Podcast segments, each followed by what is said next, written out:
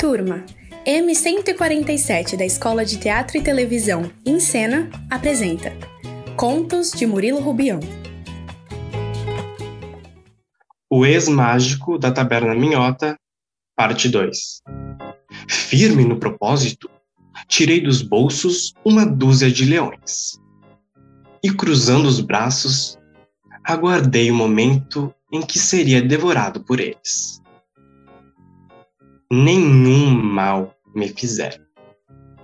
Rodearam-me, farejaram minhas roupas, olharam a paisagem e se foram.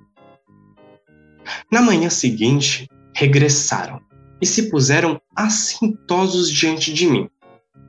O que desejam, estúpidos animais? Gritei indignado.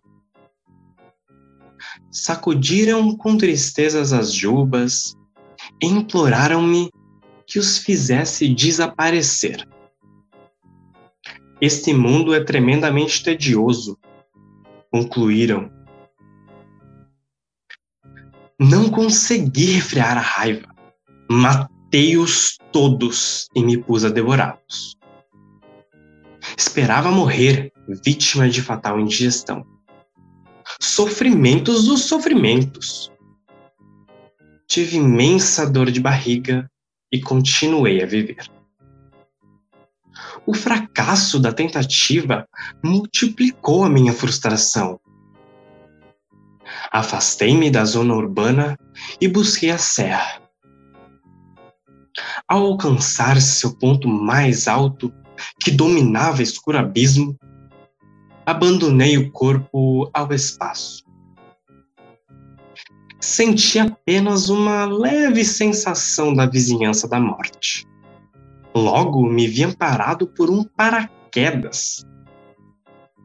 Com dificuldade, machucando-me nas pedras, sujo e estropiado, consegui regressar à cidade, onde a minha primeira providência foi adquirir uma pistola.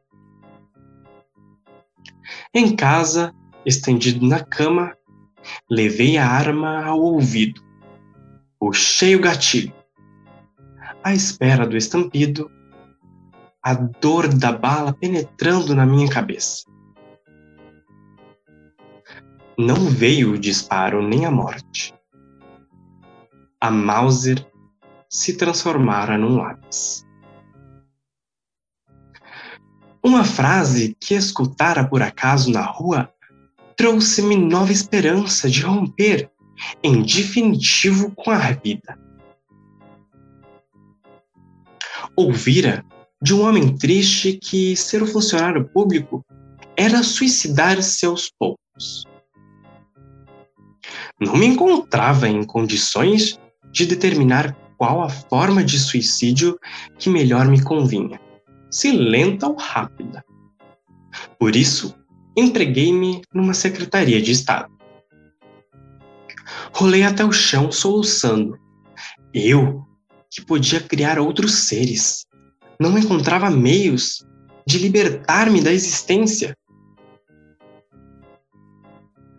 1930. Ano amargo. Foi mais longo que os posteriores à primeira manifestação que tive da minha existência, ante ao espelho da taberna minhota. Não morri, conforme esperava. Maiores foram as minhas aflições, maior o meu desconsolo. Quando era mágico, pouco lidava com os homens. O palco me distanciava deles. Agora obrigado a constante contato com os meus semelhantes, necessitava compreendê-los, disfarçar a náusea que me causavam. O pior é que, sendo diminuto o meu serviço, via-me na contingência de permanecer à toa horas a fio. E o ócio levou-me à revolta contra a falta de um passado. Por que somente eu, entre todos os que viviam sob os meus olhos, não tinha alguma coisa para recordar? os meus dias flutuavam confusos, mesclados com pobres recordações. Pequeno saldo de três anos de vida. O amor que me veio por uma funcionária, vizinha de mesa de trabalho, distraiu-me um pouco das minhas inquietações. Distração momentânea. Cedo retornou o desassossego. Debatia-me incertezas. Como me declarar a minha colega? Se nunca fizera uma declaração de amor, e não tivera sequer uma experiência sentimental. 1931 entrou triste, com ameaças de demissões coletivas na secretaria e a recusa da datilógrafa em me aceitar. Ante o risco de ser demitido, procurei acautelar os meus interesses. Não me importava o emprego, Somente temia ficar longe da mulher que me rejeitara, mas cuja presença me era agora indispensável.